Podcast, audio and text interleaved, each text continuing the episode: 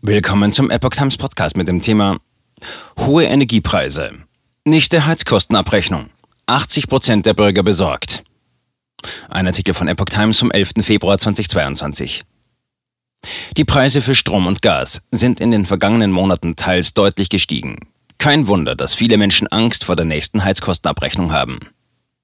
Vier von fünf Bürgern machen sich aufgrund steigender Energiepreise Sorgen wegen der nächsten Heizkostenabrechnung.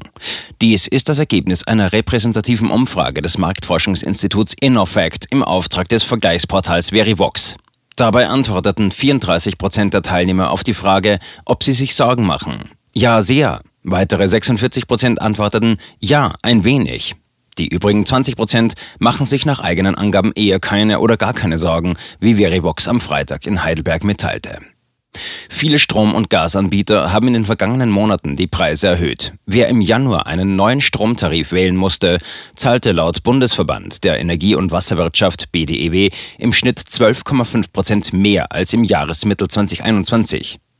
Wer im Januar einen neuen Gastarif etwa für ein Einfamilienhaus abschließen musste, zahlte bei einem Jahresverbrauch von 20.000 Kilowattstunden im Durchschnitt 72,9 Prozent mehr als im Jahresmittel 2021 einmaliger Zuschuss für Bedürftige geplant.